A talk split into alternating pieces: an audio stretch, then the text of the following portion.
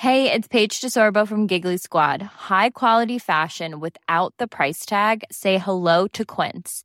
I'm snagging high-end essentials like cozy cashmere sweaters, sleek leather jackets, fine jewelry, and so much more. With Quince being 50 to 80% less than similar brands.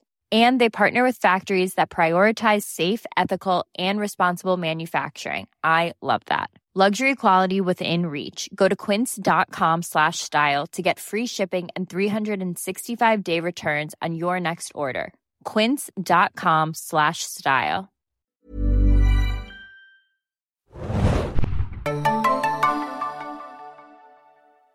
Ahoi, hoi, liebe Serienjunkies da draußen und willkommen zu einer neuen The Walking Dead Staffel. Wir besprechen ab sofort wöchentlich die elfte Staffel von The Walking Dead. Ich bin Adam und mit mir im Abstandsstudio ist heute Moin, moin, Hanna hier.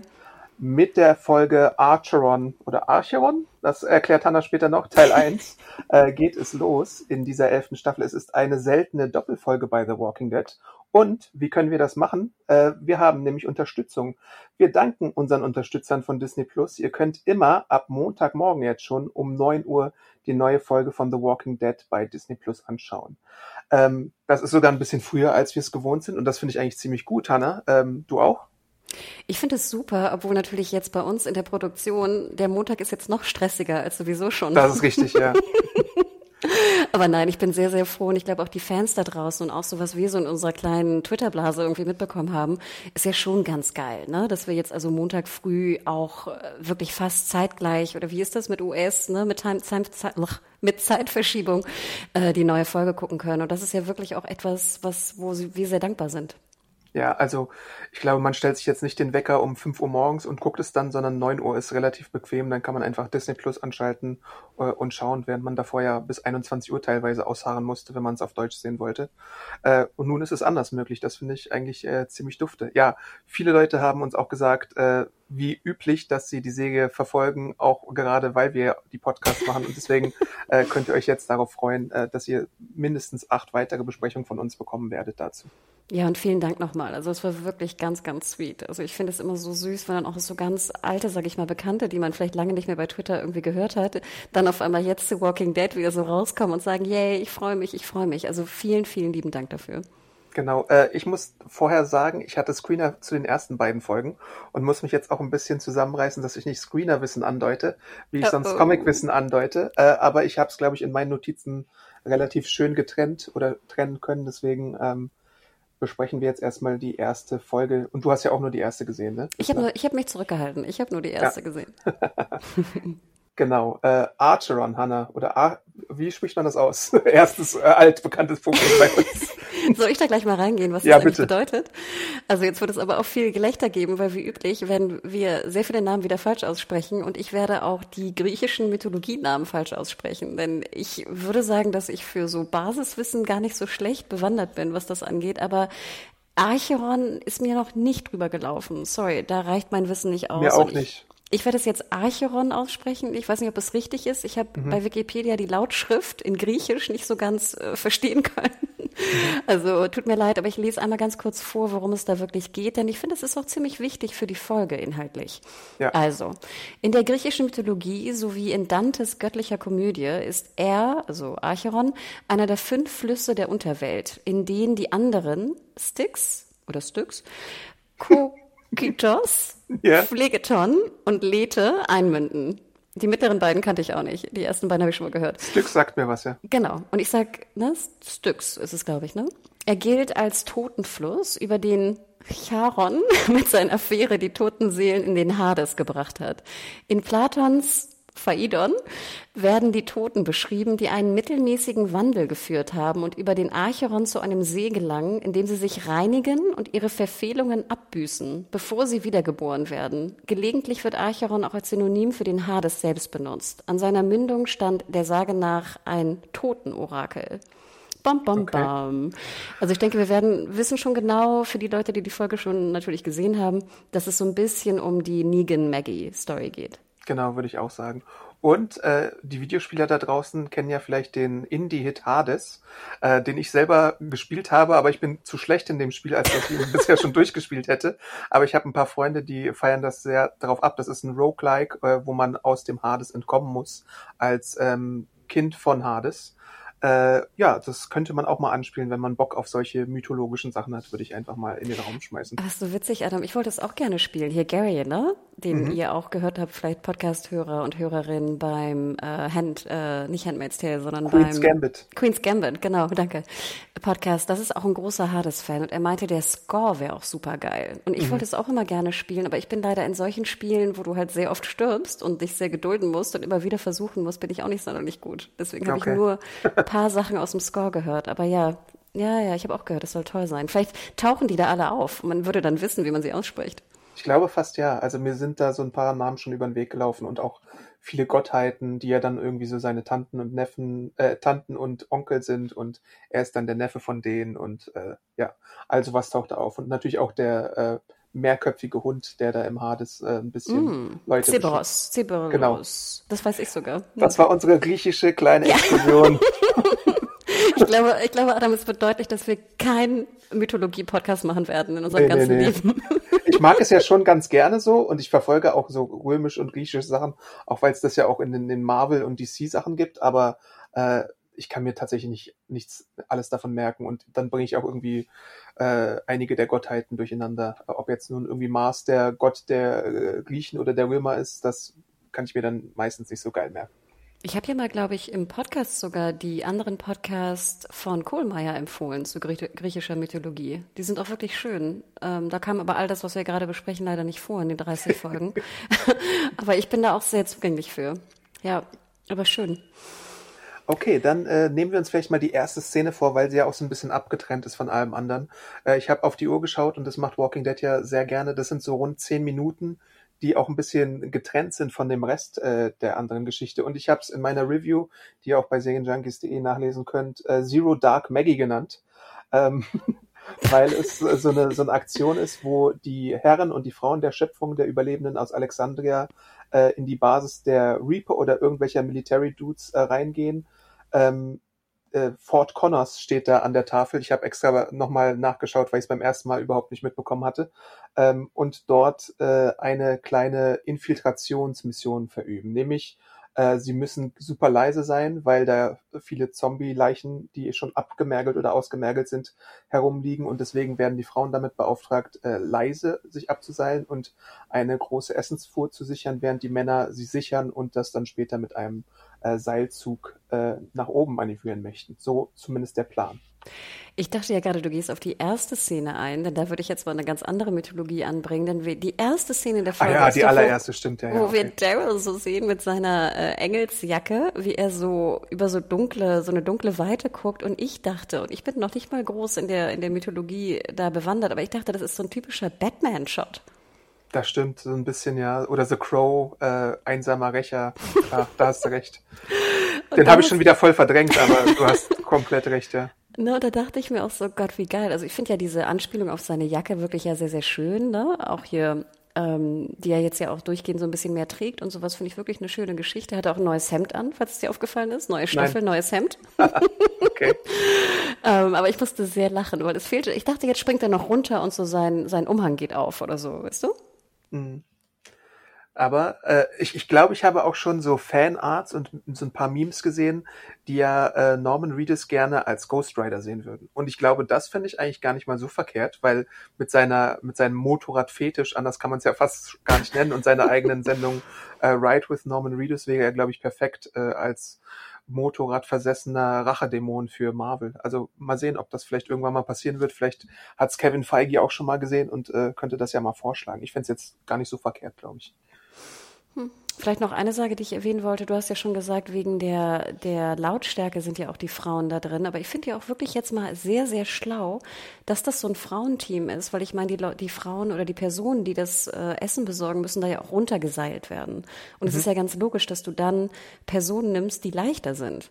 Ja. Und wir sehen ja auch, weißt du, hier eine Rosita oder auch eine Magna, ne, die ich ja toll finde, aber die sind ja nicht groß und die sind ja Stimmt. auch sehr leicht. Und das fand ich wirklich mal echt schlau, dass du die leichtesten im Bunde nimmst und jetzt nicht, weißt du, einen Daryl und ich weiß nicht, einen, sorry, wenn ich das sage, aber hier einen, wie heißt der andere Dude? Ähm, Jerry. Jerry runterseilst.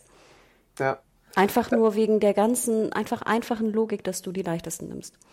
Das stimmt, das ist ein zusätzlicher Faktor. Und insgesamt finde ich, ist der Auftakt äh, auch in der gesamten Doppelfolge wobei ich die erste, glaube ich, noch ein bisschen stärker finde als die zweite, aber das seht ihr dann nächste Woche.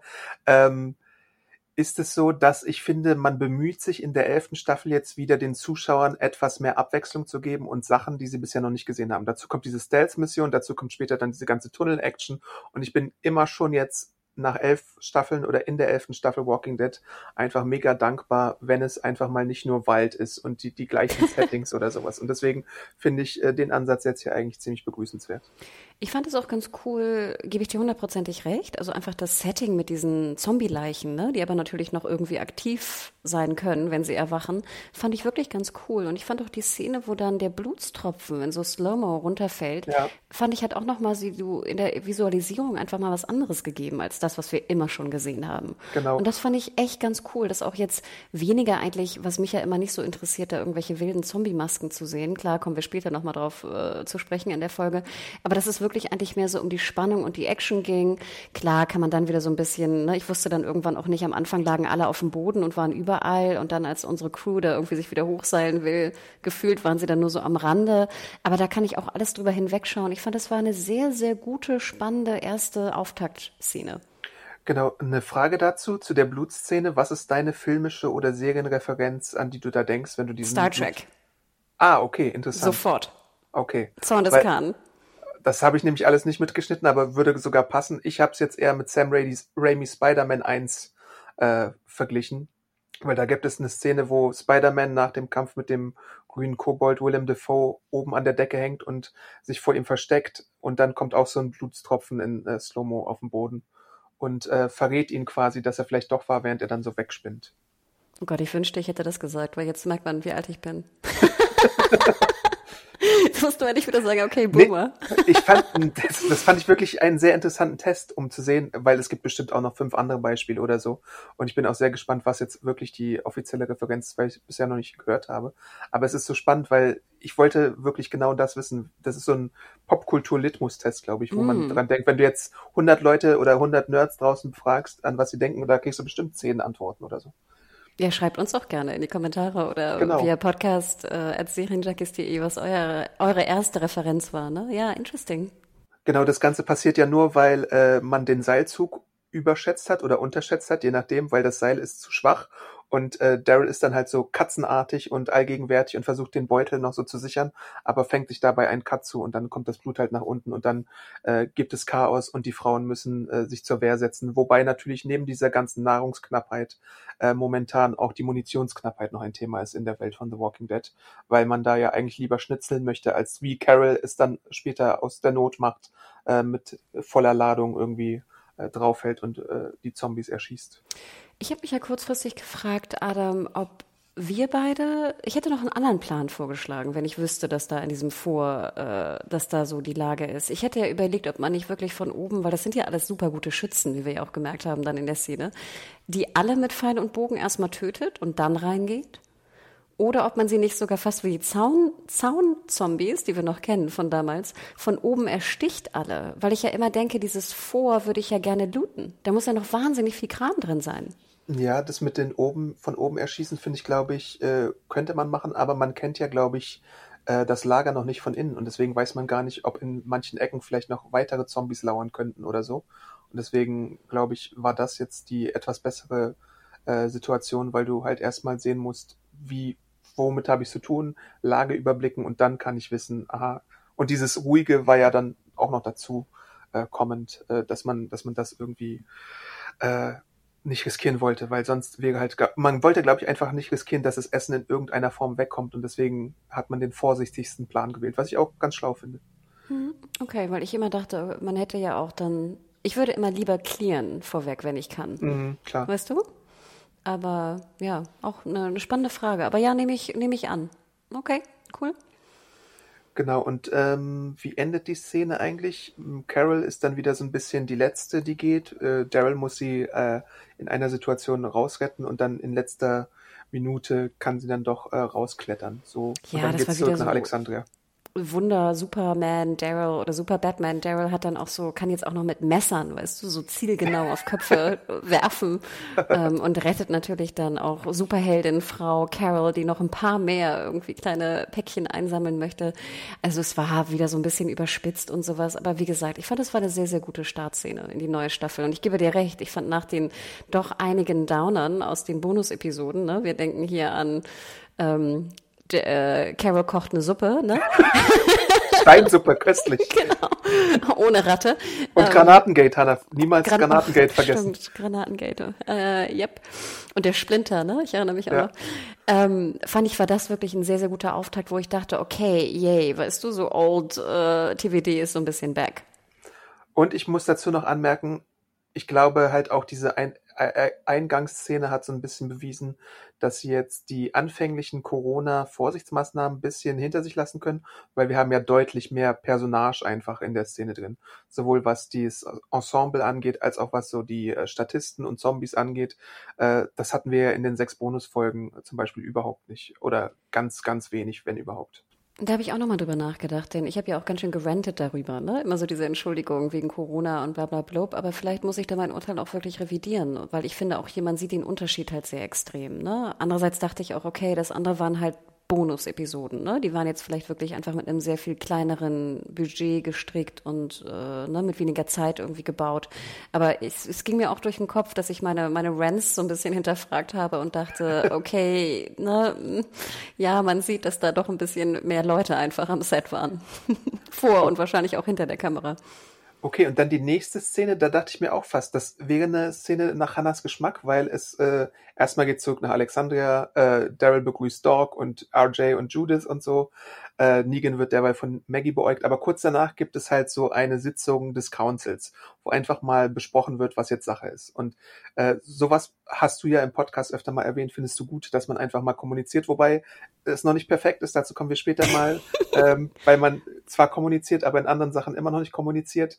Und da sehen wir halt so dieses Council-Meetings mit den neuen Randos von Maggies Gruppe, sowie halt äh, Staples wie äh, Aaron und Gabriel und wer da alles noch mitmacht bei dem äh, bei der Sitzung. Und dann spricht Maggie endlich mal darüber, was ihr in ihrer Community vorgefallen ist. Der Namen wir endlich auch erfahren, das ist Meridian. Äh, klingt für mich ein bisschen wie so eine Disney-Community, was vielleicht passend ist, äh, wenn wir jetzt als neue Streaming-Heimat auch in Deutschland äh, Disney Plus haben. Das ist vielleicht ein glücklicher Zufall und wahrscheinlich wirklich nur ein Zufall. Ähm, ja, aber ich finde es sehr gut, weil ich ja auch sehr doll kritisiert habe, dass Maggie einfach nicht die Zähne auseinanderkriegt und mal erzählen kann, was eigentlich passiert ist. Oh Gott, Adam, würdest du mich sehen gerade? Ne? Würde ich so, würde ich so meine Arme hochheben und, und jubeln, äh, ohne was zu sagen, weil nein, ich war wirklich, ich dachte mir, es kann nicht wahr sein, dass ich endlich mal das kriege, was ich immer haben wollte. Ähm, und zwar, ja, sie, sie beschreiben was für Problematiken sie haben. Klar, inhaltlich immer noch ein bisschen dünn, ne? Also Ja. wir haben nichts zu essen. Wir brauchen Essen. Gibt's da irgendwas? Nein, wir haben ein Problem, wir können nicht jagen, weil die, fand ich aber auch eine ganz gute Erklärung, weil irgendwie die Zombie-Horde da irgendwie das, äh, das, ähm, die Tiere Ja. verjagt hat, genau. Wo ich dachte, kommen die nicht auch relativ schnell wieder zurück? Oder gibt's nicht da auch vielleicht einen See? Oder gibt's nicht auch Vögel, die zurückkommen? Aber ich fand, das war eine sehr, sehr gute Erklärung. Und wie gesagt, ich bin kein Jäger, wir müssten wieder unsere Kartei gucken, ne? Wie, wie, Ja. wer irgendwie beschreiben kann, wie lange es dauert, bis Hatten so wir nicht jemanden, der äh, in der Jagdbranche tätig war? Ich glaube Adam, wir hatten ja. Jäger und Förster. Ich glaube, wir hatten Geil. beides. Schreibt uns bitte Jäger und genau, Förster. Falls, und oder Jägerinnen und Försterinnen, wenn ihr noch da seid und zuhört. Also schreibt uns bitte, wie schnell nach so einem Event wie eine Herde kommt die äh, Waldbevölkerung, also im Sinne von Tieren, kommen die zurück? Ne? Würde mich echt interessieren. Also weiß ich nicht. Ähm, und dann gebe ich dir auch recht, Adam. Dann hören wir endlich mal, wie Maggie sagt, was, was ihr passiert ist oder was der Community passiert ist. Ich fand, es ging sehr schnell. Ich musste auch nochmal zurückspulen und nochmal langsam mir anhören, was sie da eigentlich für Fakten gibt. Ja. Und ich finde, sie gibt nicht sonderlich viel. Das stimmt. Und bei Meridian habe ich zuerst gedacht an Meridian Spa. Ich, so, ich sah so eine, so eine etwas teurere, exklusivere ähm, Spa-Fitness-Center-Geschichte vor mir. Ja. Ähm, denn ich meine, auch sehr viel mehr haben wir nicht erfahren. Also es kann ja auch nicht so weit weg sein, weil sie wollen da hingehen und Essen holen und sie wollen es scheinbar zurücktragen, die Massen. Oder da gibt es vielleicht noch Geräte, mit denen sie das transportieren können. genau, know. was wurde eigentlich aus diesen Kutschen? Die sie so aus äh, Autos umfunktioniert no? haben. Mhm. Oder aus den Pferden oder irgendwas. Ich weiß noch nicht, ob die alle tot sind oder bei dem Gefecht irgendwie, also bei den, die Pferde jetzt irgendwie bei dem Gefecht irgendwie vielleicht auch weggelaufen sind. I don't know. Aber ich dachte mir so, ich finde ja immer so ein bisschen interessant, du willst einen Food Run machen, aber der, der Transport des Essens ist doch auch eine wichtige Frage, meiner Meinung nach. Ja. Aber natürlich, wie gesagt, vielleicht hat Meridian da ganz viele Sachen, mit der man das, mit denen man das transportieren kann. Genau, eine Möglichkeit ist auch, dass man es einfach beim Rückweg äh, so mitnehmen kann, dass man auf dem Hinweg nichts braucht, aber es dann auf dem Rückweg. Aber wir wissen ja auch bei Walking Dead, manchmal ist es nicht ganz so logisch, wie das dann präsentiert wird. Und es sind dann doch irgendwie Rucksäcke und Jutebeutel, mit denen sie das dann händisch zurückschleppen oder so. Ja, aber Adam, du weißt doch selber, dass ich meine, wenn, wenn ich für zwei Personen einkaufen gehe, dann kann ich gerade mal so viel tragen, was für drei Tage hält. Ja. Jetzt trag mal was für 50 Leute. also nur so, ne, der Gedankengang. Ja. Wenn du ohne Auto oder, oder, oder, ne, gut, Rad ist jetzt nochmal eine andere Geschichte. Aber das, ja, das, wie gesagt, ich will auch gar nicht so kleinteilig sein. Ich gebe dir recht, wir haben wenig erfahren, aber wir haben etwas erfahren. Und eine Sache wollte ich noch kurz erwähnen, da musste ich ein bisschen lachen. Als wir die Maggie Crew sahen, dachte ich, wir sind in so einer Mad Max Apokalypse. ja. Fandst du nicht? Ich fand das, die waren schon wieder super randommäßig und äh, ich denke auch fast nicht, dass die super lange jetzt äh, Teil der Säge sein werden. Ich glaube, Casting-Meldung zu denen äh, gab es auch noch keine. Das äh, spricht ja auch meistens Bände. Ähm, also mal sehen, vielleicht sind es auch nur so neue Background-Player wie, weiß was ich, wir hatten ja auch ganz lange zum Beispiel Diana schon mit dabei oder irgendwie äh, so, so, ein paar andere Leute, die dann immer im Nabia oder wie sie heißt, sind ja auch immer im Hintergrund und sind keine Hauptdarsteller. Äh, muss noch nichts bedeuten, aber ich fand schon, dass es teilweise glaube ich, schon dann Zombie-Futter potenzielles Neues ist. Zumal die halt auch alle so aggro sind, aber dazu kommen wir ja dann auch noch, äh, wenn es um Negan geht. Und wir haben Dog gesehen. Bei einer ja, schönen Umarmung. Das stimmt. Wo er so ein bisschen wegläuft, was ich ganz süß fand, dass sie es drin gelassen haben. Ja. Was Maggie ja auch noch verrät äh, zu Meridian ist, da sagt sie ja mehr zu den Reapern, äh, dass sie zwei Dinge wissen, nämlich, dass sie, they mostly come at night. Mostly. Mostly. Und äh, wenn man sie dann sieht, dann ist es schon irgendwie zu spät. Und Daryl hatte ja auch beim Granatengate äh, auch Bekanntschaft mit denen gemacht und die haben ja auch Feuerchen gelegt und alles. Also äh, ja, also das ist immer so diese Geschichte. Jetzt versuchen sie diese äh, Gruppierung, weil es Military sind, so als super starke Gegner zu aufzubauen. Ich weiß nicht, wie äh, imposant sowas noch sein kann, wenn du jetzt die Whisperer zum Beispiel schon hattest oder die Savior, die einfach von der Stärke her oder von der Methode her noch ein bisschen krasser waren, finde ich. Wobei Military natürlich immer nicht zu unterschätzen ist. Äh, aber bis jetzt haben wir halt so vereinzelte Hansel gesehen, die im Granatengate halt nicht gerade für ihre Kompetenz eine Werbung gemacht haben. Muss man ja, ja. ganz hart sagen. Und, und ich habe mich ja auch gefragt, wenn ich Sie da richtig verstanden habe, wie gesagt, ich habe es mir versucht zweimal anzuhören, vielleicht habe ich es trotzdem nicht ganz verstanden. Warum haben Sie den Meridian überfallen, wenn Sie das Essen und alles, was wertvoll ist, nicht mitgenommen haben? Das ist eine sehr gute Frage. Vielleicht einfach aus Spaß und der sadistischen Freude oder weil Sie in Ihrer Military Base schon genug Essen hatten und einfach äh, The Most Dangerous Game playen wollten oder so. Ich weiß es auch nicht. Das ist so ein bisschen eine offene Logikfrage auf jeden Fall. Okay, also nee, das, ich dachte nur, vielleicht habe ich da einfach irgendwas verpasst in der Argumentation, warum die jetzt unbedingt dort das Essen herholen müssen. Aber dann dachte ich, okay, vielleicht. Also eins sagt sie halt noch, sie kommen äh, immer einzeln und äh, auch äh, holen immer nur so einzelne Leute weg. Warum hat sie gesagt? Weil es nicht viele von denen gibt. Also das sind schon so ein bisschen äh, Loner oder Lone Wolves oder Einzelgänger vielleicht, die dann vielleicht, die dann so punktuell Schaden anrichten, aber so ganz 100% logisch Sound um beim Denglisch zu bleiben heute. ich wollte gerade ähm, sagen, du bist, du bist on fire, Adam. War es noch nicht, würde ich sagen. Nee, aber dann, dann bin ich schon mal dankbar. Also wie gesagt, ich bin sehr, sehr happy gewesen, dass Sie, dass Sie es besprochen haben, was die Problematik ist. Ich finde, man hätte das noch ein bisschen schöner, sag ich mal, machen können. Aber ich glaube auch äh, im Anbetracht der Zeit, ich habe es absolut verstanden und war sehr, sehr glücklich. Und innerhalb Alexandrias gibt's ja dann auch noch so zwei kleine Fraktionen, was jetzt Prio hat. Äh, die eine sagt, äh, Essen hat oberste Prio und die andere sagt, äh, Aaron ist das vor allem und Rosita so ein bisschen, ey Leute, sollten wir nicht vielleicht mal die äh, Stadtmauern ein bisschen mal sichern und hier irgendwie für Ordnung sorgen. Äh, aber dann sagt Daryl knurrend irgendwie, ja, wenn wir irgendwie kein Essen haben, dann äh, nutzen uns auch äh, feste Stadtmauern nichts. Ähm, auch äh, eine Argumentation, aber ich denke mal, weil ja auch bei der anschließenden Tunnelaktion einfach nicht alle mit dabei waren, wird sich mancher auch einfach um die Instandsetzung von Alexandria hoffentlich halten. Und da sind ja jetzt sowieso meistens äh, gute Kämpfer und so mitgegangen, wie man dann später sieht. Das fand ich aber auch einen wichtigen Punkt, den wir ja auch schon öfter angesprochen haben. Natürlich kannst du jeden aufnehmen, ne? Aber ich fand, hier sah man zumindest so, hey, wir haben irgendwie zwei Parteien aufgenommen zusätzlich, jetzt haben wir kein Essen mehr.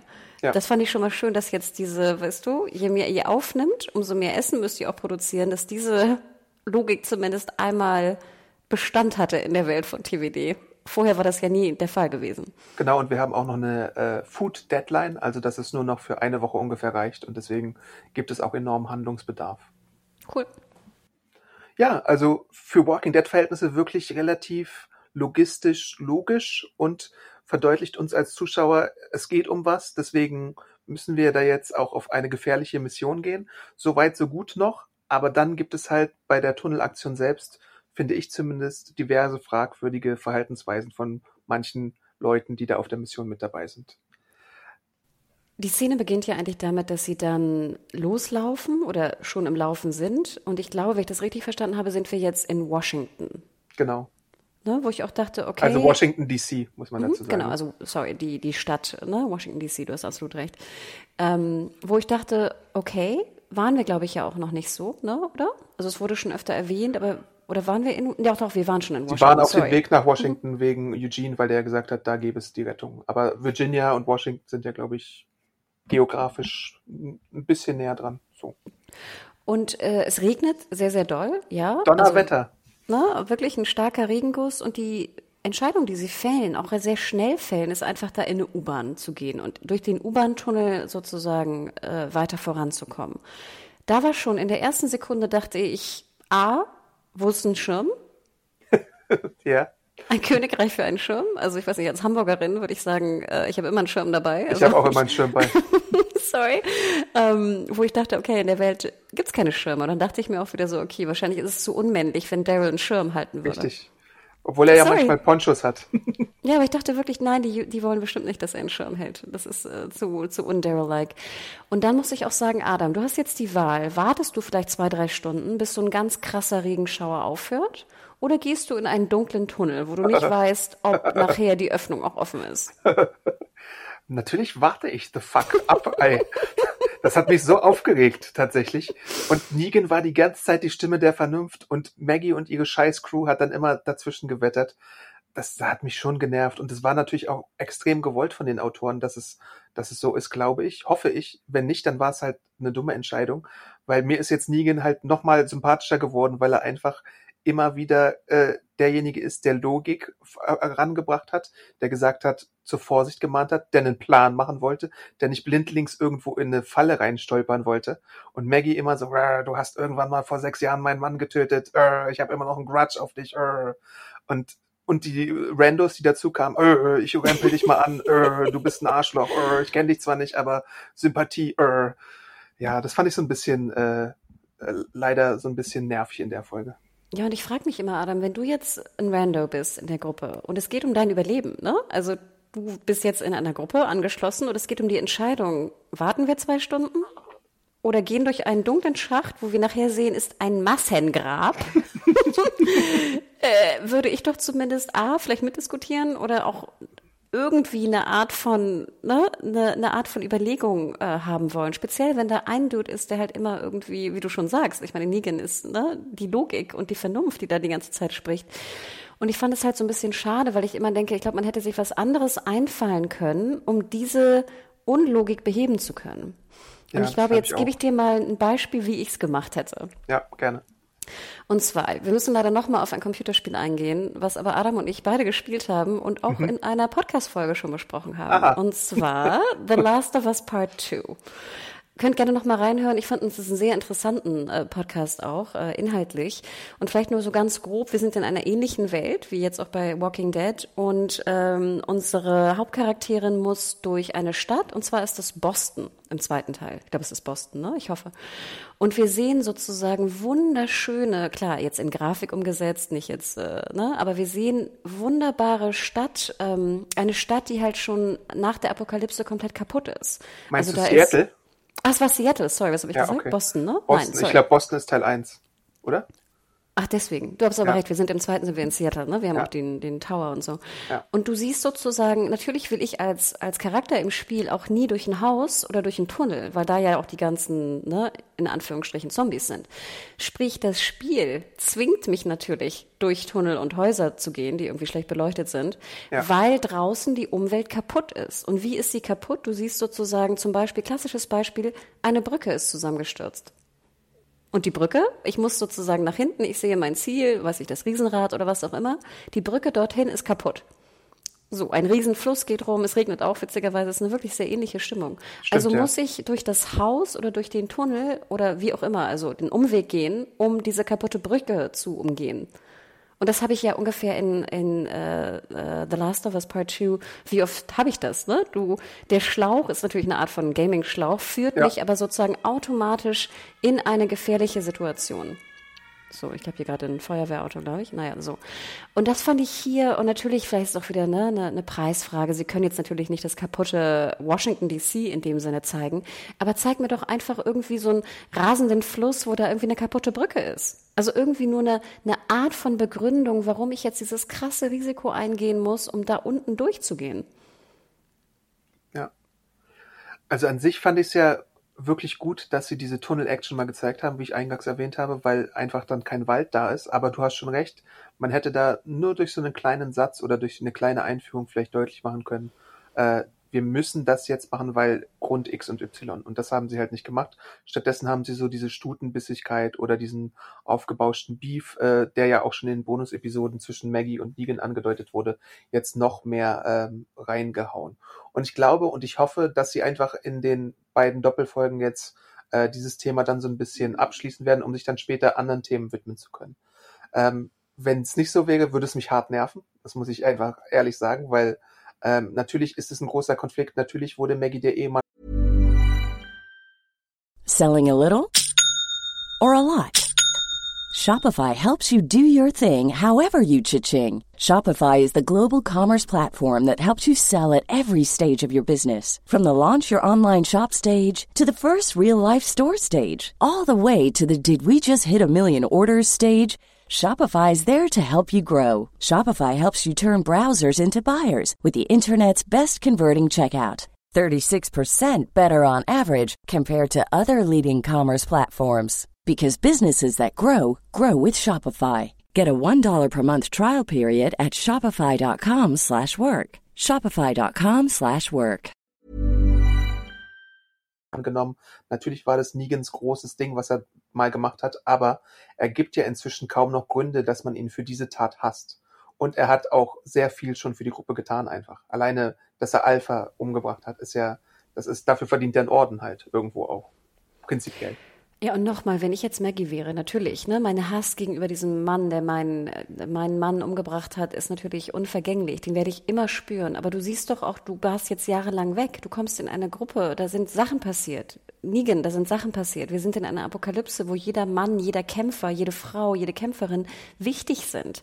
Ich, äh, ich ich bin jetzt in einer Notsituation, ich muss jetzt Essen besorgen, dann denke ich doch immer so, ich versuche doch mit meiner Gruppe, weil das so wichtig ist in einer so einer Situation, wenn es da Gefährdungen gibt, gut zu sein. Die, den Disput versuche ich, und klar, das sage ich jetzt einfach so einfach, mein Mann wurde nicht äh, umgebracht von, von, von Negan, aber ich finde, es ist auch, es setzt so ein schlechtes Licht auf Maggie, was ich so schade finde, weil genau wie du sagst, ja. das ist Stutenbissigkeit, ich fand sogar, es wirkte auch extrem dümmlich, dass sie, wie gesagt, in einer solchen Situation von, von Not und, und Risiko diese komische Thematik so anbringt und die ganze Gruppe nur mehr in Gefahr bringt.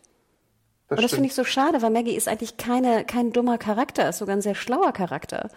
Und deswegen, und ich verstehe alles, und du hättest auch diese, diese wahnsinnige, diesen wahnsinnigen Hass, den sie spürt, hättest du auch weiterhin zeigen können, aber nicht mit so einer Dümmlichkeit. Ja, und ich finde halt, ähm, es ist halt auch die Situation, wo sich anbringt. Und das meinte ich auch mit der Andeutung vorhin. Ähm, man hätte auch vor der Mission mal äh, hingehen können, was Walking Dead nie macht, und sich aussprechen können, weil man lieber die lebensgefährliche Situation abwartet, um dann äh, es ausufern zu lassen. Man hätte vorher mal wirklich endlich, äh, wenn sie schon weiß, dass sie Negan mitnimmt, dass man, da hätte man schon drüber sprechen können, was vorgefallen ist. Oder von wegen, ich äh, stelle jetzt sicher, Negan, du kommst mit, du hast das Wissen über die Stadt oder so, du kommst aus DC, äh, sag mal das und das und so und äh, das kommt halt dann in, in der Situation erst auf, anstatt vorher mal abzusprechen und äh, klarzustellen, dass man sich nicht in irgendeine super gefährliche Situation reinreitet. Und das ist so ein bisschen, das ist unnötig, aber es ist wohl nötig aus der Autorensicht für das Drama und für den Konflikt in der Serie. Und es wäre so viel spannender gewesen, weil stell mal vor, die hätten wirklich so kurz gesagt, so keine Ahnung, genau, ich hasse dich, du bist ein Arschloch, ne, wir werden darüber noch, äh, ne, wir werden uns noch, noch mal sehen, so ungefähr. Aber jetzt versuchen wir das Beste für die Gruppe und kämpfen uns hier durch DC. Und stell mal vor, dann hätte Negan ihr nicht geholfen. Das wäre ja viel interessanter vom Konflikt her gewesen. Ja als jetzt dieses, weißt du, dieses Rumgepuppe und ganz ehrlich, die, ich finde die, das höchste der Dümmlichkeit ist die Szene, wo dann dieser komische Riesenmutanten-Zombie da diesen einen Rando angreift ist noch niemand Rando, ne? Wir haben ihn ja schon mal gesehen. Der heißt Gage, ja. Ne? Und dann Negan ihm das Leben rettet und danach Maggie ihn trotzdem anpupt. Ja. Wo ich dachte, ganz ehrlich, er hat gerade einen Menschen deiner Gruppe gerettet. Ja. Das macht überhaupt keinen Sinn, was du hier gerade machst. Das ist schon merkwürdig, ja. Äh, und du hast vollkommen recht. Es ist leider wieder so ein bisschen dieses Fall, der Fall, ähm, es erinnert mich ein bisschen an die Kritik, die man an dem Charakter Tila aus Masters of the Universe äh, Revelation äh, äußern kann, äh, dass die Autoren da in der Situation eine Frau in eine Situation schreiben, die so nicht nötig wäre, weil man es auch hätte anders lösen können dramaturgisch, wenn man sich dann mal anschaut oder wenn man ein bisschen reflektiert. Aber irgendwie äh, scheint es denen einfach nicht so gelingen zu wollen oder sie scheinen die Alternative irgendwie besser zu finden aus irgendeinem Grund. Und das ist ja auch nicht so, dass da nur ein Mensch im Writers Room sitzt, sondern da sitzen ja schon mehrere Leute dran und die diskutieren ja wahrscheinlich über die Entscheidungen, äh, die da getroffen werden. Ja, und du hast ja, du hast ja sehr viele auch in, für jetzt TVD-Verhältnisse recht gut ausgearbeitete weibliche Charaktere. Weißt du, du hast ja, sage ich mal, eine Carol früher. Du könntest sogar so, so weit gehen, dass selbst ähm, vielleicht noch ein paar andere weibliche Charaktere ganz gut ausgearbeitet sind. Ähm, aber ja, ich gebe dir recht. Es hat so ein bisschen, die, immer diese, was ich halt nicht mag, ist, dass du die Emotionalität von weiblichen Charakteren so sehr draufstülpst. Das ist halt noch so ein bisschen oldschool. Und klar, natürlich gibt es emotionale Menschen. Und klar, es gibt sehr viele sehr emotionale weibliche Menschen. Und wie gesagt, wir verstehen alle, was Maggie empfindet. Das, wir sind ja nicht doof. Wir verstehen, was das ist und wie krass das sein muss. Und wir können uns nur vorstellen, wie es sein muss.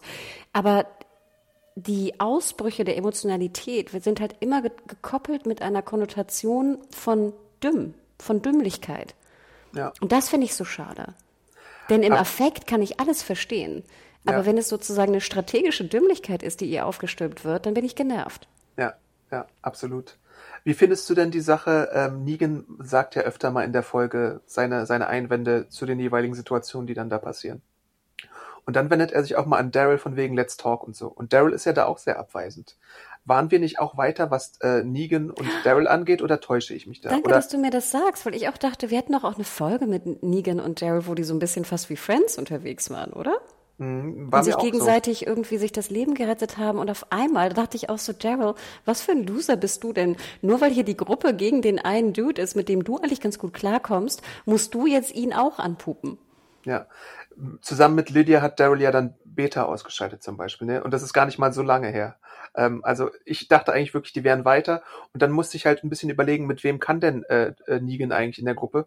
Und das ist so ein bisschen Carol, wobei sie ihn da halt auch in das Licht geführt hat. Und natürlich immer die jungen Charaktere. Also alles, was so unter 18 Jahre alt ist, wegen seiner Sportlehrer-Vergangenheit, die wir ja inzwischen jetzt auch äh, genauer kennen durch die Hier ist Negan-Folge. Und das finde ich auch so ein bisschen schade, dass die alten Charaktere dann jetzt, Obacht, so ein bisschen sich boomermäßig verhalten, während die Kinder halt wirklich äh, hint hinterblicken, dass Negan ja eigentlich doch ein guter Kerl sein kann, wenn er denn möchte. Aber ich fragte mich, ob die Autoren nicht wollen, dass man mit den Boomer-Charakteren sich verbündet. Gerade weil sie den Daryl sich haben genauso verhalten lassen. Mhm. Das ist halt die Frage. Ne? Ich glaube, Gabriel kann noch ganz gut mit ihm. Die haben ja auch schon oft so Situationen gehabt. Ähm, aber das ist, das, das wirkte so ein bisschen auf mich wie so ein uh, Two Steps Forward, One Step Back, dass, dass wir eigentlich schon weiter waren in meiner gefühlten Vernehmung von, von Negan und von anderen Charakteren, mit denen er interagiert hatte. Nee, danke, dass du das sagst, weil mir kam das auch ganz merkwürdig vor und ich glaube, sogar Daryl, rumpelt er den nicht auch so an? Also es sieht aus wie so ein, so ein Kindergarten, ja. was er da abtreibt. Ja. Äh, und noch einen Punkt hatte ich notiert, den fand ich auch ganz merkwürdig, als dann in der Diskussion, als Negan und Maggie diskutieren, was jetzt der bessere Plan ist, schreit ja auch Maggie ihn einfach an, äh, da oben lauert der Tod. Mhm. Und hier unten nicht. Ne? Up ja. there there's death. Wo ich dachte, nein, da oben ist es Regen, gibt's Regen. Das, ja. was ihr uns erzählt habt. Und wenn wir einen Schirm hätten, könntet ihr auch durch den Regen gehen, theoretisch. Aber das ist doch nicht, also das, ich fand, das war auch eine sehr komische Art und Weise, jetzt zu diskutieren.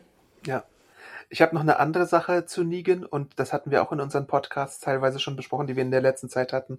Äh, Fast and the Furious und Black Widow und ähm, He-Man äh, and the Masters, äh, Masters of the Universe Revelation. Nämlich, ich habe so ein bisschen den Eindruck, dass Negan jetzt gerade in dem Moment, wie er charakterisiert wird, auch nach den Bonus-Episoden und mit seinem angedeuteten Wandel oder Nichtwandel, dass er so ein bisschen die Antithese bildet zu solchen Charakteren, die in Filmen wie Fast and the Furious oder Animes wie Dragon Ball, Naruto äh, plötzlich zum Freund werden. Und hier äh, wehrt man sich von Autorenseite, glaube ich, dagegen.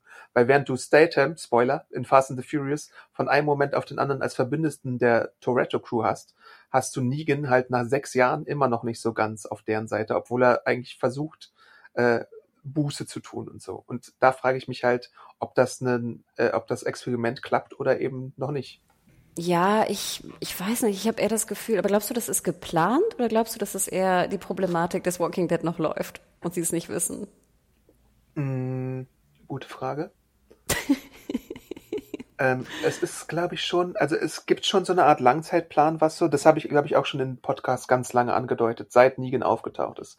Und da war das Comic ja schon vorangeschritten, dass man eine Reise mit Negan geplant hat, die mancher vielleicht am Anfang nicht so auf dem Schirm hatte. Aber man muss halt so ein bisschen jetzt äh, einsehen, dass es teilweise nicht ganz so erfolgreich ist oder halt es diese Rückschritte immer wieder gibt. Und natürlich äh, lässt du einen äh, äh, Schurken, der zum Helden wird, bestenfalls nicht direkt irgendwie von einem Moment auf den anderen läutern, sondern du gibst ihm so ein paar Hürden auf den Weg, die er erstmal meistern muss, damit er sich beweist. Aber Negan hat ja in dem Fall auch wirklich schon viele Sachen geleistet. Also, was weiß ich, er hat Judith gerettet, er hat äh, die, die Leute vor Alpha gerettet, wie ich schon gesagt habe. Er hat Beta mit umgebracht. Also alleine diese drei Sachen sind schon ziemlich große Dinger, die er gemacht hat. Ähm, und auch sonst, äh, er hatte in seiner Vergangenheit ja auch zum Beispiel die Person da gerettet äh, aus dem Ärztewohnwagen, weißt du? Also er hat schon viele gute Taten verbracht und dann muss man vielleicht irgendwann für sich als Zuschauer oder Autor entscheiden, äh, reicht das jetzt, um zu sehen, dass das Genugtuung ist oder nicht? Ähm, und für mich ist der Moment schon längst überschritten, dass es äh, für die Genugtuung reicht, aber äh, für die Charaktere teilweise halt aus irgendeinem Grund oftmals noch nicht. Ich gebe jetzt mal eine andere Theorie, Adam. Und zwar würde ich dem ich recht geben. Ich würde sagen auch, ich dachte, die Läuterung haben wir jetzt in den letzten Staffeln gesehen. Mhm. Ne? Ich dachte wirklich, dass wir die, die Art von Läuterung, die wir kriegen, und er muss ja jetzt dann auch nicht der, der super Goody-Goody sein, aber dass wir trotzdem, sage ich mal, einen, einen äh, Negan haben, auf den wir uns vertrauen, auf den wir ne, uns verlassen, verlassen können, können, in der Gruppe. Ja. Und dann durch die Rückkehr von Maggie, glaube ich, mussten sie nochmal diese Läuterung in Frage stellen. Ja, das glaube ich nämlich auch. und das würde nämlich Sinn machen, warum es so komisch unausgegoren klingt, mhm. weil jetzt natürlich Maggie zurückkommt und natürlich hätte ich den Plot so belassen, also dass Maggie und Negan sich weiterhin anpuppen und gut ist. Mhm. Aber jetzt haben sie da komisch noch diese Gruppendynamik mit reingepackt und das mhm. macht es natürlich einfach sehr unlogisch. Ja, das ist, das, da stimme ich sehr doll zu, glaube ich. Und in den Comics muss man ja auch sagen, es gab diese Szene, äh, diese Szene, wo Maggie ihn in der Zelle konfrontiert hat. Ich weiß gar nicht, ob es in der Serie auch Maggie war oder ob es nicht vielleicht Michonne war. Äh, jedenfalls hat, ist er in einer Folge in der Vergangenheit, ist er mal so zusammengebrochen und hat ihr gesagt, bring mich doch bitte um. Und die Szene gab es, glaube ich, in dem Comic an einer anderen Stelle und dann war es auch so ein bisschen gegessen. Und dann war es halt auch tatsächlich so, dass Negan teilweise mal eine ganze Weile äh, verschwunden ist in dem Comic. Und ich glaube, weil Jeffrey Dean Morgan jetzt relativ beliebt ist und wenn man den, die Figur erhalten wollte und vielleicht auch Sachen macht, die im Comic Rick vorbehalten waren, so meine Theorie zumindest, ähm, manövrierte man sich jetzt auch durch diese Maggie-Rückkehr in so eine Ecke, wo man, glaube ich, noch nicht ganz gut austariert hat, wie das jetzt am besten funktioniert. Mhm. Auch interessant, ja. Aber ich glaube, wir können jetzt ja auch die U-Bahn-Szene eigentlich relativ schnell abhandeln, Ja. oder? Ich meine, sie zerstechen dann die ganzen Leichen, wo ich ja auch dachte, ach, nicht wirklich. Also das wäre für mich ja schon ein Grund umzukehren. Ich komme da jetzt hin, da sind lauter Leichen in, in Plastiktüten eingewickelt und jetzt soll ich jeden einzelnen da abmurksen, um durch diesen Tunnel zu gehen, durch den ich sowieso schon nicht gehen wollte. Also da dachte ich echt so, ach, anstrengend. Das ist anstrengend, aber ich finde auch gut vorsichtig in dem Fall, weil da, man könnte ja auch vielleicht annehmen, dass da vielleicht ein Reaper sich irgendwo versteckt oder so. Das war zumindest so ein bisschen mein äh, Gedanke, als ich das gesehen habe. Ob da jetzt vielleicht eine Falle lauern könnte oder sowas. Aber wie Deswegen- lange dauert das, Adam? Das dauert sehr lange, ja. Dann wäre es doch vielleicht doch besser, zwei Stunden zu warten, bis der Regen aufhört. Aber dann kannst du nicht durch den Tunnel gehen. Und da natürlich, genau, kommt dann, dann, dann verschwindet ja hier der, wie hast du ihn genannt? Gage? Cage, ne? Gage heißt er ja. Wo ich ja auch dachte, was für eine Crew hat bitte Maggie, dass so ein Dude, der einfach dann wegläuft. Ja. Und der nimmt halt dachte- auch die Munition und irgendwie die Nahrung mit, glaube ich. Ne? Der Ja, gut, so viel viel kann's ja nicht gewesen sein. Sein Rucksack war jetzt nicht so riesig. ja. Da geht ja auch noch so, so ein grauhaariger Dude, glaube ich, mit. Ja, aber dann dachte ich nochmal, das ist doch wieder, das widerspricht doch wieder dem, was wir von Maggie wissen. Das ist eine sehr kluge Frau, eine sehr intelligente Frau, aber dann hat sie scheinbar jemanden, dem sie null vertraut, alle Munition und alle Nahrung gegeben und der läuft bei der ersten, sag ich mal, riskanten Situation weg. Wobei man da vielleicht sagen muss, wahrscheinlich hat sie ihm das nicht gegeben, aber er hat halt so irgendwie einen äh, Moment abgewartet und dann äh, das mitgenommen oder so, damit er sich vielleicht irgendwie selbst äh, beschützen kann oder sowas. In so, in so einer Richtung. Also ich fand es irgendwie blöd. Dann kommt da noch der U-Bahn-Wagen, dann können sie irgendwie nicht durch, sondern müssen drüber und dann wieder hier, Dog läuft durch ein Loch, wo ich denke, lass ihn doch laufen, der wird uns schon irgendwie finden oder erschnüffeln oder irgendwas. Aber Ja. nein, Daryl muss dann durch Steine und ein Loch kriechen. Wer tut denn das? Na, Daryl halt. Würdest du da, ich meine, du liebst deinen Hund und klar, die, die verschwinden auch ab und zu, aber in der Situation würde ich doch nicht in so eine ein, wie heißt das, Einweg, äh, es ist nur ein, er hätte ja auch teilweise vielleicht gar nicht durchkommen können durchs Loch. Ja. Einbahnstraße. Genau, Einbahnstraße und wäre dann gefangen gewesen. Also da dachte ich auch so, oh Gott, oh Gott, oh Gott, na gut. Und dann, wie gesagt, der große Moment, ne? Maggie ist dann natürlich wieder die Letzte, will da hochklettern und Negan, fand ich ganz cool, wie er guckt. Ich fand auch Jeffrey Dean Morgan mit Abstand einer der besten Schauspieler wieder in Ja. den ganzen Szenen. Ähm, und sie dann nicht mit hochhilft. Und dann muss ich auch sagen, dieser Schrei, der am Ende ist, so ein bisschen wie so ein Schrei und so ein Donner oder sowas, war ziemlich bewegend. Ja. Äh, und ich muss auch tatsächlich sagen, dass äh, in der ersten Episode mir die Dialoge teilweise besser gefallen haben als äh, in der jüngeren Vergangenheit bei The Walking Dead. Weil es gibt ja, glaube ich, auch so eine Szene, wo dann diese, diese Sache mit dem Gage passiert und Negan sich rechtfertigt und ihr so ein bisschen vorwirft, du hast mich doch nur mitgenommen, um mich dann irgendwie abzumurksen. Und dann erwidert sie ihm ja das, was so ein bisschen Sinn ergibt, aber ein bisschen auch nicht. Und das fand ich eigentlich so für Walking Dead-Verhältnisse eigentlich ganz gut geschrieben von, von der Dialogseite her. Ich gebe dir recht, denn ich fand vor allem in der anderen Geschichte, zu der wir, glaube ich, jetzt kommen werden, fand ich, waren die Dialoge sogar sehr gut geschrieben für Walking Deads Verhältnisse. Okay, ja, warte mal, ich muss gerade noch gucken, ob wir noch was zur Tunnelsache haben.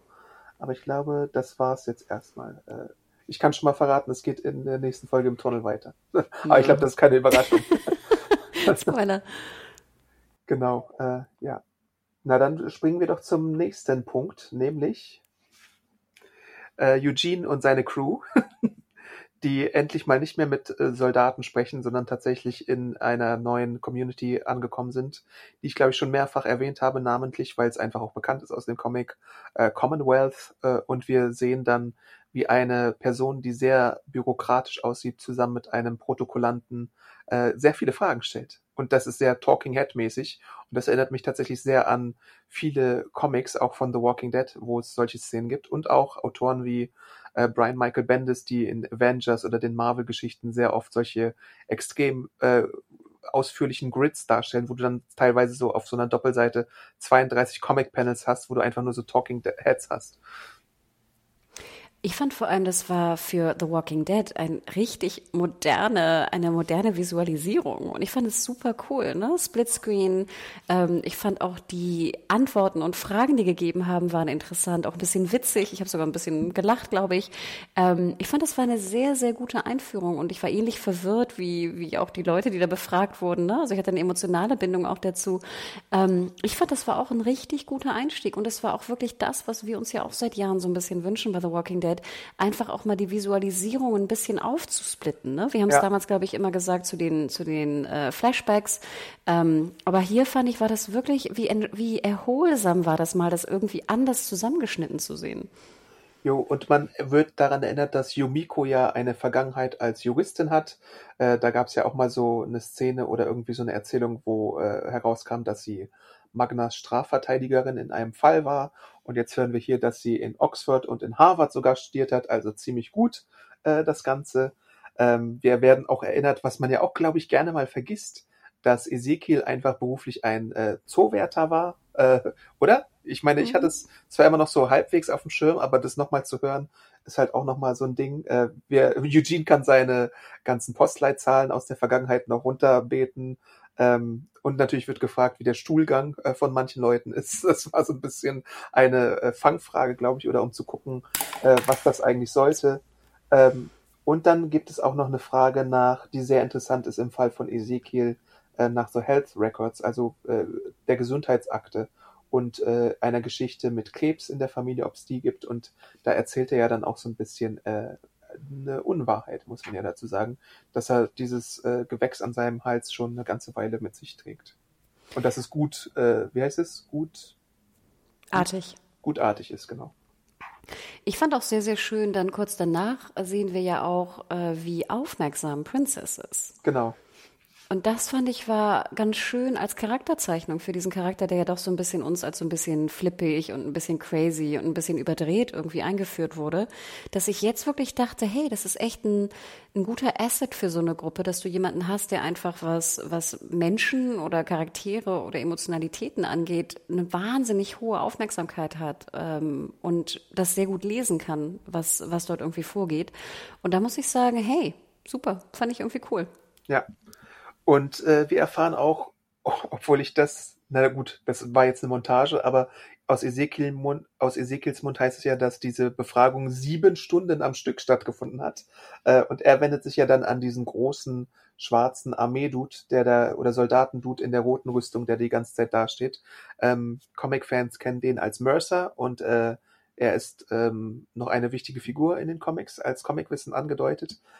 Ähm, und er denkt halt auch, dass er so the man in charge ist, wobei das jetzt äh, in der Folge noch gar nicht so richtig rauskommt, äh, ob das tatsächlich so ist. Ich musste ein bisschen schmunzeln. Ich we- weiß nicht genau, ob das irgendwie sinnvoll war, aber er, wenn er sprach, hatte er so, ähm, es schien sehr kalt zu sein irgendwie, weil er, man sah seinen Atem, wenn er sprach. Ist dir das so, aufgefallen? Ja? Nee, tatsächlich nicht. Also, vielleicht habe ich mich da auch irgendwie verguckt. Ich fand den auch ziemlich hübsch, muss ich ganz ehrlich sagen. Ähm, der Schauspieler, kennen wir den irgendwo her? Ähm, ja, der hat so ein paar Credits, aber ich glaube, so aus einer großen Rolle kannte ich ihn bisher selber noch nicht. Und es war natürlich auch sehr auffällig, dass er eine andere Art von Rüstung trägt. Dann, Adam, ich muss jetzt einmal kurz meinen Rüstungsrant abgeben. Ja, bitte, mach mal. Also, ich glaube, ich weiß, viele können jetzt einfach vorspulen, wenn euch das nicht interessiert. Ich fange mal an. Also Rüstung finde ich ja ganz interessant, weil Rüstungen sind ja meist irgendwie schwer und ich trage eine Rüstung für einen gewissen Zweck. Ne? Also ich trage eine kugelsichere Weste, die sehr, sehr schwer ist, damit ich nicht getroffen werde von Kugeln oder nur leicht getroffen werde, wie auch immer. Wenn ich mir diese Rüstung anschaue, verstehe ich nicht, warum die Leute diese Rüstung tragen. Denn so wie sie aussieht, besteht sie doch aus Plastik. Also sprich, sie wird nicht Kugeln abhalten, oder? Das ist uns doch allen einig. Dann fragte ich mich, soll sie denn dann Bisse abhalten, was ja in der Zombie-Apokalypse durchaus sinnvoll wäre, eine Rüstung Ja. zu tragen, die Bisse abhält. Dafür ist sie aber auch so an vielen Punkten so zusammengehalten, weißt du? Also du siehst die untere Seite. Und ich fragte mich, ich glaube schon, dass Zombies auch durch Plastik durchbeißen können, oder? Am Bein oder so? Bestimmt, ja. Denn wenn nicht, so würden wir ja alle Plastik tragen. Aber jede Barriere ist ja von Vorteil bei sowas. Klar, aber sie sieht ja schon jetzt auch recht ungelenk aus, diese Rüstung. Ne? Also sie ist schon, finde ich, für das, was sie vielleicht potenziell abhalten kann, sieht sie schon sehr anstrengend aus zu tragen. Ähm, auch die Leute haben ja dann so diese, wie so eine, so eine Halskrause oder so eine halbe Toilette da um den Hals hängen und sowas. Ne? Also das ist ja schon ein bisschen merkwürdig. Und wo ich sehr immer lachen muss, ist, wenn du die von hinten siehst, haben die auch noch so eine Popo-Plastikschale da. Ist dir das aufgefallen? Ja. Also der ganze Po ist ja noch mit einer Plastikschale um, ummantelt so ein bisschen. Also nicht ganz, aber halb, wo ich auch dachte, es muss auch ziemlich scheiße sein, darauf zu sitzen, glaube ich. So sieht es zumindest aus. Also ich muss ganz ehrlich sagen, dieser Look hat mir weder irgendwie Angst eingetrieben. Ich habe mich die ganze Zeit immer nur gefragt, warum trage ich diese Rüstung eigentlich? Welchen Zweck hat sie? Das hat mich irgendwie ein Stück weit genervt. Fand ich generell das ganze Setting interessant. Ja, Sinnhaftigkeit ergab sich mir auch nicht. Aber ich fand dann doch ganz süß, wie sie haben fliehen können. Und ich war auch ganz happy, dass es dann auch irgendwie schnell vorbei war. Äh, ein paar Gedanken noch zu der Rüstung. Ich glaube, ähm, zum einen ist es sehr comic-akkurat und vielleicht deswegen auch dem fragwürdigen Look geschuldet, dass man das so umsetzen wollte, dass es nicht ganz ähm, überlebensnah dran ist und da so ein paar Lücken entstehen in, de, in dem Look. Ich glaube, der Comic geht noch ein bisschen näher darauf ein, warum es diese Rüstung gibt. Mal sehen, ob sie sie ja auch machen wird. Ähm, natürlich gab es auch vorher schon so diese Vergleiche mit Stormtrooper-Rüstung und sowas. Und ich denke auch tatsächlich, dass man auch unter dieser Plastikschale noch eine Kevlar-Weste oder sowas tragen könnte. Es ist zumindest besser als diese Rollerskate-Derby-Sache aus dem Kingdom, die früher da getragen wurde, würde ich sagen. Ähm, ja, und ich glaube, die, die äh, Community selber hat äh, auf jeden Fall schon mal eine Organisation, was man ja auch an der Befragung sieht, die deutlich besser ist, was die Bürokratie und die Professionalisierung angeht, als in vergleichbaren Gruppen, die wir bisher so gesehen haben. Also die sind noch eine Schippe besser als zum Beispiel Alexandria in der Prime war, wo alles noch gut lief und die Solarversorgung lief und noch wenige ähm, äh, wenige Zombie-Encounter es zu sehen gab. Und deswegen finde ich das, glaube ich, relativ spannend. Und das, da werden, glaube ich, auch die nächsten Folgen äh, noch ein bisschen mehr dazu verraten. Ähm, aber das mit dem Sitzen ist natürlich auch eine Sache. Da stimme ich dir auf jeden Fall zu. Äh, vielleicht müssen sie auch die ganze Zeit stehen. Ich weiß es nicht. Ähm, ich fand, wurde ein bisschen, äh, als wir dann später die Gruppe nochmal sehen, wie sie da sitzt und sich so bespricht, ob sie jetzt einen Plan schmiedet oder nicht, wurde ich so ein bisschen an die US-Immigration erinnert. Da gibt's ja auch so diese Käfigbilder, ne, wo Familien getrennt wurden und äh, Kinder teilweise irgendwie reingemacht worden sind. Ähm, ja, aber ich glaube spannend. Und dann gibt es ja diesen Moment, wo äh, Yumiko und Co. dann sagen, ähm, wir planen mal irgendwas und dann sehen sie halt diese äh, Wall of Remembrance, ne? Und äh, da entdeckt ja Yumiko auch etwas, äh, was sie dann irgendwie zum Stoppen bringt und den Plan irgendwie abblasen lässt. Genau, ich fand nämlich ganz schön, dass sie, sie wirklich mal diskutieren, sollen wir jetzt hier raus oder nicht, ne? Und Eugene ja eher sagt, nein, nein, wir müssen hier folgen, ne? So ein bisschen so Mitläufertum-mäßig. Sie dann aber ja noch dieses andere Paar da sehen, also wenn das ein Paar ist, also diese anderen Menschen, die scheinbar schon seit vier oder neun Monaten da irgendwie genau, drin sind, ja. ne? Im Processing, wie auch immer. Denn ich würde ja auch sagen, das, was du gerade sagst, die Bürokratisierung, wir sehen ja eher, das Gegenteil davon. Also wir sehen eine krasse, eine so krasse Bürokratisierung, dass sie wahrscheinlich ja auch eher überbürokratisiert ist. Ne? Genau. Ne? Ich dachte, das sollte auch nochmal zum Ausdruck bringen. Und dann fand ich es doch ganz witzig, wie sie dann also diese, diese anderen Menschen sehen, die da scheinbar schon monatelang drin gefangen sind, dass sie dann denken, doch, wir brauchen wirklich einen Plan, nutzen die Information von, von Princess und kommen da ja auch relativ schnell raus. Und dann diese Wall of Remembrance fand ich auch immer recht bewegend, fand ich auch schön, dass das mal eingebaut wurde nach all den Jahren. Oder hatten wir es schon mal? Ich weiß es gar nicht genau, Nein. aber ich glaube, es ist bei, bei The Last of Us ist es auch drin, ne? oder? Ja, ja, ja. Hm, ich meine.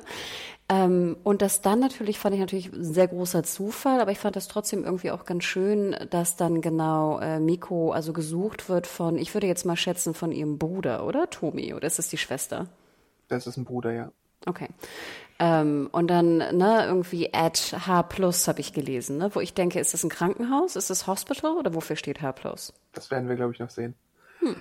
Ähm, aber dazu muss man Comicwissen andeuten und das habe ich, glaube ich, auch schon äh, gemacht, solange wir äh, den Commonwealth im Blick hatten. Ähm, das, was Yumiko jetzt macht, hatte im Comic tatsächlich äh, Michonne als Storyline.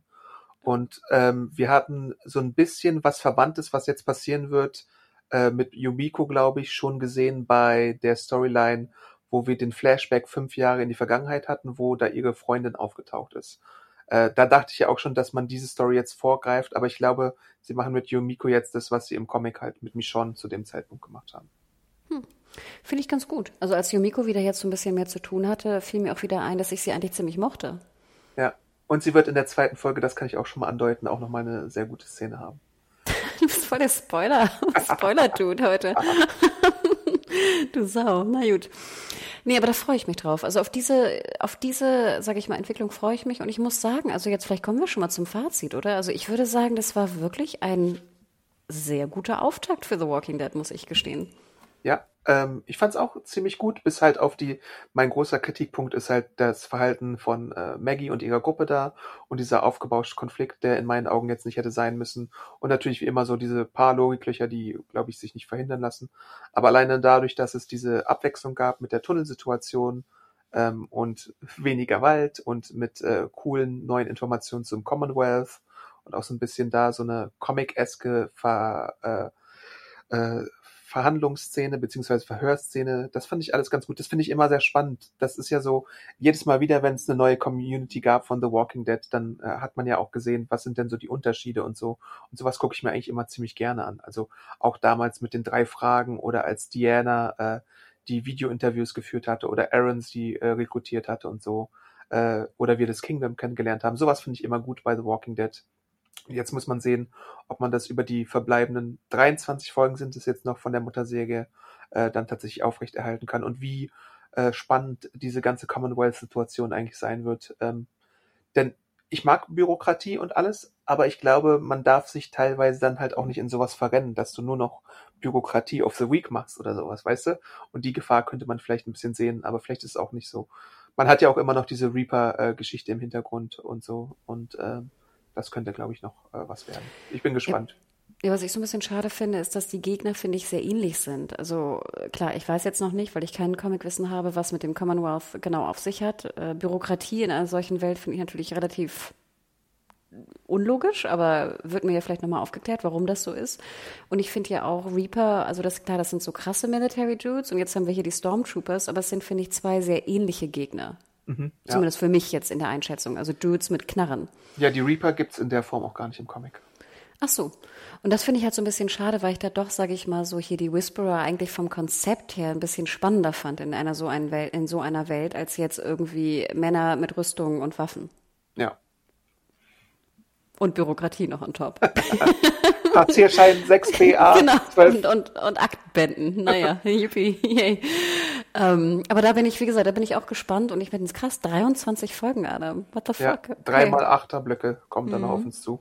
Ich glaube, 2022 ist dann erst das Ende angesagt. Ja, und deswegen, ich würde sagen, schreibt uns gerne, was ihr davon haltet. Also ob ihr vielleicht auch gerade diesen größten Knackpunkt, den wir da drin gesehen haben mit der, mit der Maggie und Argumentationsgeschichte, ob ihr das ähnlich gesehen habt oder ob wir da irgendwie zu hart ins Gericht gegangen sind an podcast.serienjunkies.de. Genau, und ein Hinweis nochmal zum Feedback. Wir haben auch sehr ausführliches Feedback teilweise in den letzten paar Tagen noch bekommen, seitdem wir angekündigt haben, dass der Podcast jetzt äh, wöchentlich weitergeht. Äh, wenn ihr vorgelesen werden wollt, hilft es, ähm, etwas kürzer zu sein. Also jetzt nicht irgendwie zwei DIN A4 Seiten oder so, die lesen wir uns gerne durch und äh, machen uns unsere Gedanken dazu. Aber wenn ihr wirklich äh, eine kurze oder knappe Frage oder Diskussion habt, dann in der Kürze liegt da ein bisschen mehr die Würze. Genau, sorry Thomas. Ich habe deine Mail auch schon gekürzt hier vorliegen, aber wir haben leider keine Zeit mehr heute. Ich würde versuchen, oder wir würden versuchen, sie in der nächsten Folge noch mit unterzubringen. Wir haben uns leider ein bisschen zu sehr verquatscht, glaube ich, auch in Computerspielen. Sorry dafür.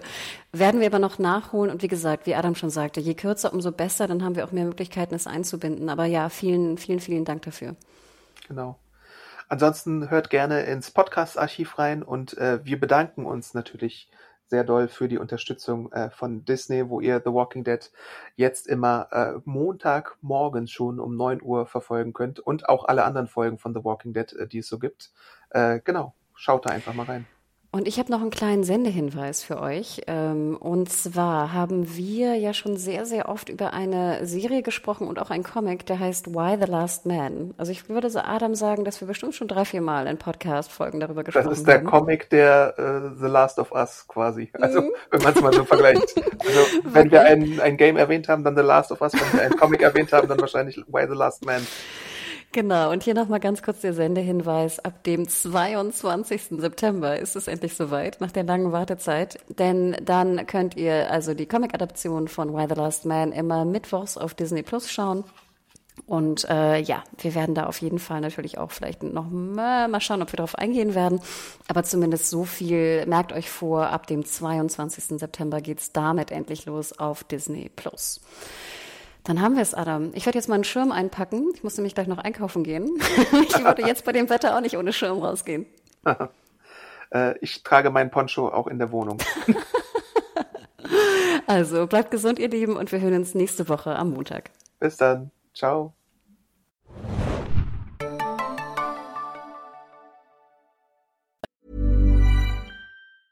Ever catch yourself eating the same flavorless dinner three days in a row? Dreaming of something better? Well, HelloFresh is your guilt-free dream come true, baby. It's me, Kiki Palmer. Let's wake up those taste buds with hot, juicy pecan-crusted chicken or garlic butter shrimp scampi. Mm. Hello Fresh. Stop dreaming of all the delicious possibilities and dig in at HelloFresh.com. Let's get this dinner party started.